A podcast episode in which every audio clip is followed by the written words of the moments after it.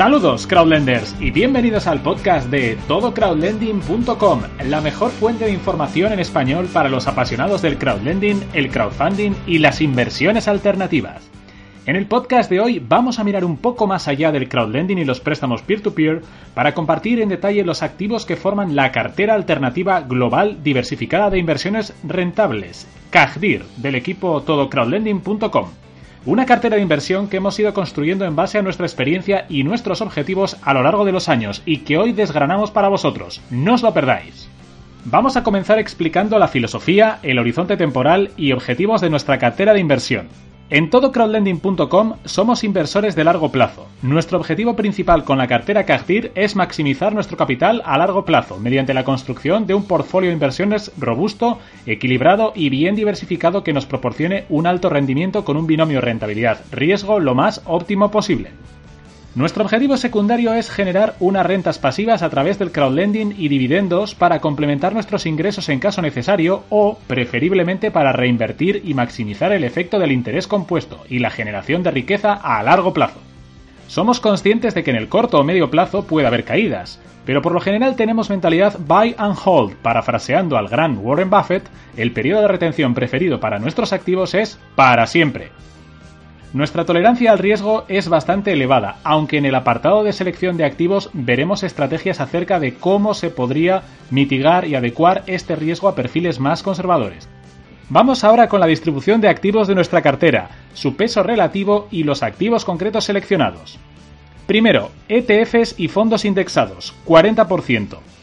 En todocrowdlending.com creemos en la gestión pasiva como modelo óptimo de gestión de carteras a largo plazo, y por ello el activo con más peso en nuestra cartera es un conjunto de fondos indexados pasivos y de bajas comisiones.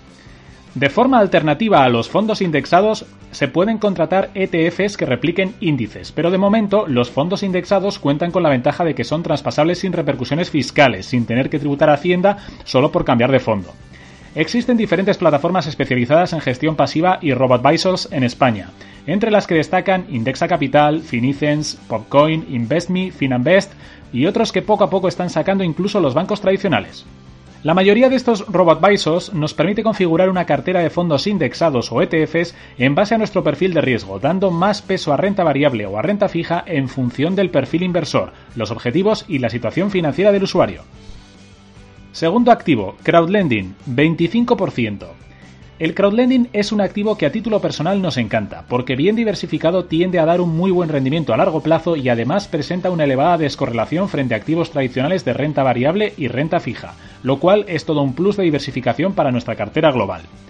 En este canal ya nos centramos principalmente en esta modalidad de inversión, así que no nos extenderemos demasiado en este podcast. Simplemente comentaremos que si tuviésemos que empezar de cero a construir nuestra cartera de crowdlending hoy en día, probablemente escogeríamos inicialmente entre 3 y 5 plataformas de perfil diferente dentro de nuestro top 10 para potenciar nuestra diversificación interplataforma e intentaríamos adquirir entre 100 y 200 préstamos en cada una de estas plataformas para desarrollar la diversificación intraplataforma. A continuación, una vez que cojamos confianza con este modelo de inversión, ampliaríamos nuestra cartera a otras 3 o 5 plataformas adicionales, diversificando por país, tipología, divisa, etc. Vamos con el tercer activo, acciones de alto dividendo y dividend aristocrats, 10%. En todocrowdlending.com, además del crowdlending, nos encanta la renta variable y las acciones de alto dividendo, pero sobre todo los aristócratas del dividendo, aquellas compañías que han subido su dividendo de forma consistente 25 años consecutivos, en el caso de las acciones americanas, o 10 años en el caso de las acciones europeas. Estas acciones históricamente han proporcionado más rendimiento a largo plazo y menos volatilidad que el conjunto de acciones del mercado. Son empresas mundialmente reconocidas, con un negocio sólido y estable capaz de generar ingresos recurrentes de forma sistemática y predecible. En nuestra cartera global serán las encargadas junto al crowdlending de proporcionarnos unas rentas pasivas que complementarán otras fuentes de ingresos, o mejor aún, que reinvertiremos para comprar nuevos activos y generar aún más rentabilidad.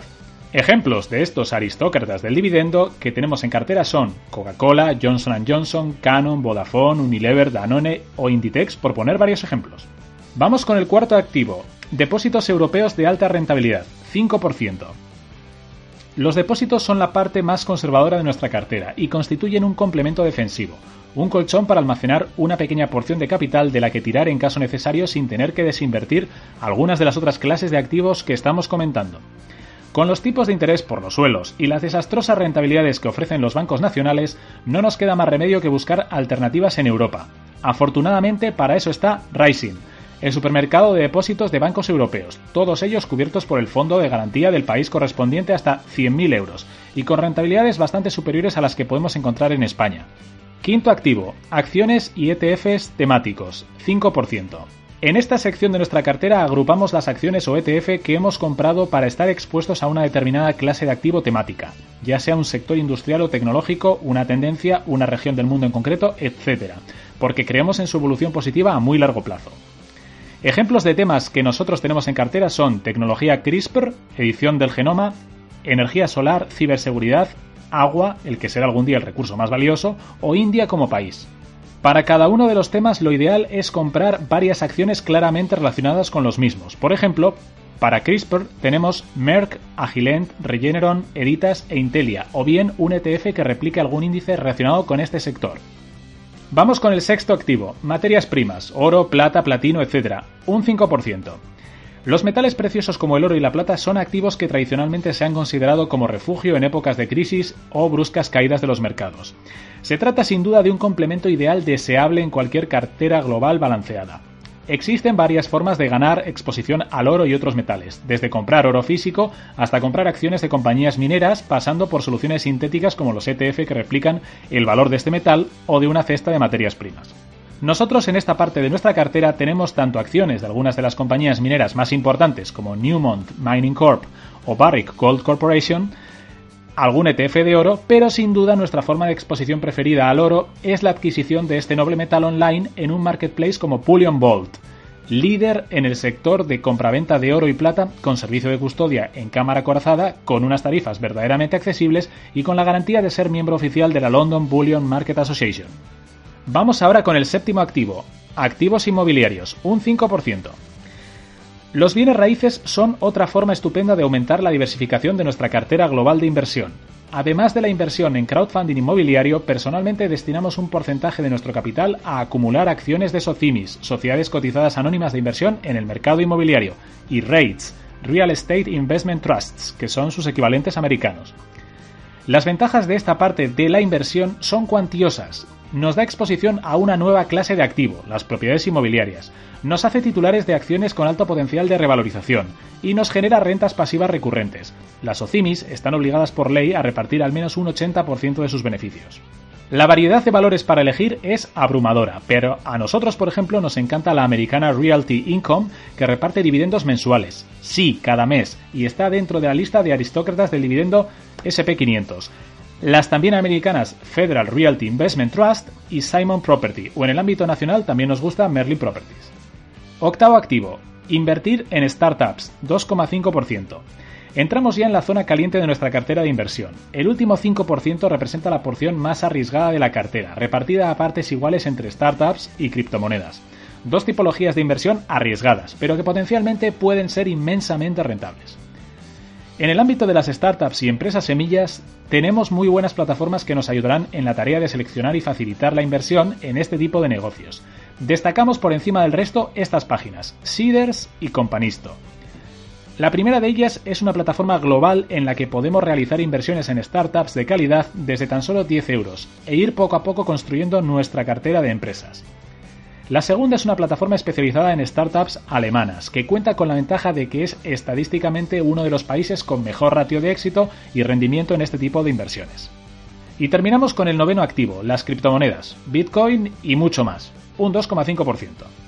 Habiendo pasado la fiebre de las criptomonedas a finales de 2017 y principios de 2018, poco a poco este abanico de bitcoins, altcoins, tokens y criptoactivos se va asentando como una modalidad de inversión alternativa, una clase de activo diferente a la que podemos destinar una pequeña porción de nuestra cartera, no para especular, sino para diversificar aún más por tipología de inversión. Con esa mentalidad invertimos hasta el 2,5% de nuestro capital en criptomonedas, con una distribución aproximadamente proporcional a su capitalización. Por ejemplo, Si el Bitcoin representa aproximadamente un 50% del mercado de criptomonedas, el 50% de nuestro cripto portfolio estará denominado en esta moneda, 10% en Ethereum, 10% en Ripple, etc. Así con el top 10 de mayores criptomonedas por capitalización. El mejor sitio para empezar en este mundo es sin duda Coinbase, el mercado de criptomonedas más accesible, pudiendo comprar con tarjeta de crédito y transferencia bancaria. Para los más avanzados, los mejores exchanges de criptomonedas probablemente sean Binance y KuCoin. También reservamos en este apartado, por cierto, una pequeña fracción para las famosas ICOs o Initial Coin Offerings, aproximadamente un 20% de esta partida, lo cual constituye un 0,5% global del capital. Hablemos ahora del mantenimiento de estos activos que hemos descrito hasta el momento. Tal y como hemos comentado en el primer apartado de este podcast, el horizonte temporal preferido para nuestros activos es para siempre. Jamás jugaremos a especular y no venderemos salvo que se cumplan circunstancias muy concretas. Repasaremos algunas de estas a continuación. Por todo ello, la cartera CAGDIR es por lo general un portfolio de inversión de bajo mantenimiento una vez que está construido, necesitando únicamente de rebalanceos periódicos y un proceso de control de calidad de los activos que la componen. Hablemos del rebalanceo.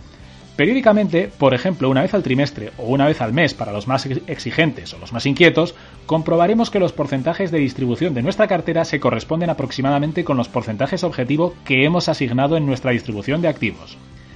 Si existe alguna discrepancia notable, los nuevos fondos que vayamos a aportar a la cartera irán a las secciones o compartimentos que necesiten ser reforzados. Por lo general, no venderemos activos de una categoría sobreponderada para reforzar los activos de una categoría infraponderada, salvo que las desviaciones sean muy grandes. Hablando del control de calidad, de forma trimestral o mensual haremos un chequeo de la salud de cada uno de los activos seleccionados en una categoría en concreto, para asegurarnos de que siguen cumpliendo con los criterios objetivos de calidad por los que los hemos seleccionado para nuestra cartera. En caso de incumplimiento leve de estos criterios, abogamos por una tregua, para ver si persiste dicha incidencia, y en caso necesario actuaríamos el siguiente trimestre. En caso de incumplimiento grave, liquidaríamos estos activos y los sustituiríamos por otros de la misma clase que cumplan nuestros parámetros. Ojo, esto debería ser la excepción, el último recurso, no la norma. Algunos de los criterios de control de calidad que empleamos en todocrowdlending.com son fondos de inversión que tengan 4 o 5 estrellas Morningstar. Con 3, 2 o 1 estrella traspasaríamos a un fondo de 4 o 5 estrellas de la misma categoría. El traspaso de fondos no tiene impacto fiscal. ETFs que tengan 4 o 5 estrellas Morningstar. Con 3 estrellas mantenemos y con 1 o 2 estrellas venderíamos y compraríamos un ETF de 4 o 5 estrellas en la misma categoría.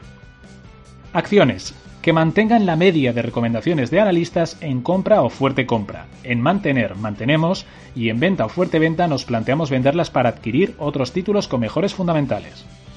Por último, repasamos con vosotros algunas de las preguntas más interesantes que nos han hecho con respecto a esta cartera Cajdir. Vamos con la primera pregunta. ¿Consideráis que invertir el total de una cartera en crowdlending, es decir, sin fondos, bonos, etcétera, es suficiente diversificación? Y la respuesta, no, en absoluto. Nos encanta el crowdlending, creemos que es un activo muy valioso, con un binomio rentabilidad-riesgo muy atractivo y con una descorrelación frente a otros activos muy importante, pero invertir únicamente en crowdlending no es construir una cartera diversificada, incluso si inviertes en 5, 10 o 20 plataformas diferentes. Vamos con la segunda pregunta. ¿Qué porcentaje de cartera recomendáis para invertir en crowdlending? Y nuestra respuesta, aquel con el que esté cómodo cada inversor, ni más ni menos, depende del perfil de riesgo y la situación de cada uno, pero se puede empezar con cantidades moderadas e ir incrementando posiciones hasta llegar a un valor en el que estemos cómodos. Creemos que puede ser un componente muy importante de una cartera equilibrada, pero probablemente no el principal, el que más peso tenga. Nosotros empezamos con un 5% o un 10% y estamos cómodos en la actualidad con valores entre el 20% o el 25%, sin planes por el momento para aumentar o reducir posiciones a medio plazo. Y la última pregunta. A largo plazo, 10 o 20 años, ¿qué rendimiento consideráis exitoso para una cartera diversificada? Y nuestra respuesta, como inversores, nuestro objetivo realista es tratar de obtener un 7% de rentabilidad neta anualizada a largo plazo. ¿Por qué un 7%? Porque en principio es factible echando un vistazo a las series históricas largas de rendimiento de renta variable, mercado inmobiliario, materias primas, etc. Y porque el 7% es el interés que permite duplicar el capital invertido tras 10 años siguiendo la regla del 72 de las finanzas, teniendo en cuenta la fórmula del interés compuesto. Y claro, multiplicar nuestra inversión por 2 cada 10 años nos parece un objetivo a largo plazo muy claro, nítido y deseable, y alcanzable invirtiendo con cabeza. Y eso es todo por hoy. En la descripción de este podcast os dejaremos enlaces con los que podréis explorar las plataformas y webs de inversión que hemos comentado y obtener interesantes bonificaciones en algunos casos. Recordad en cualquier caso que la cartera CAGDIR es la cartera de inversión que hemos ido construyendo en base a nuestra experiencia y nuestros objetivos a lo largo de los años, y será siempre labor de cada inversor decidir si este es un modelo válido o no para sus aspiraciones, necesidades y situación financiera. Continuaremos en los siguientes podcasts analizando diferentes plataformas de crowdlending y explorando con todos vosotros diferentes formas para invertir mejor. Y si os ha gustado, por favor, suscribíos a este canal y no dudéis en visitar nuestra página web para más información. Recordad, todocrowdlending.com.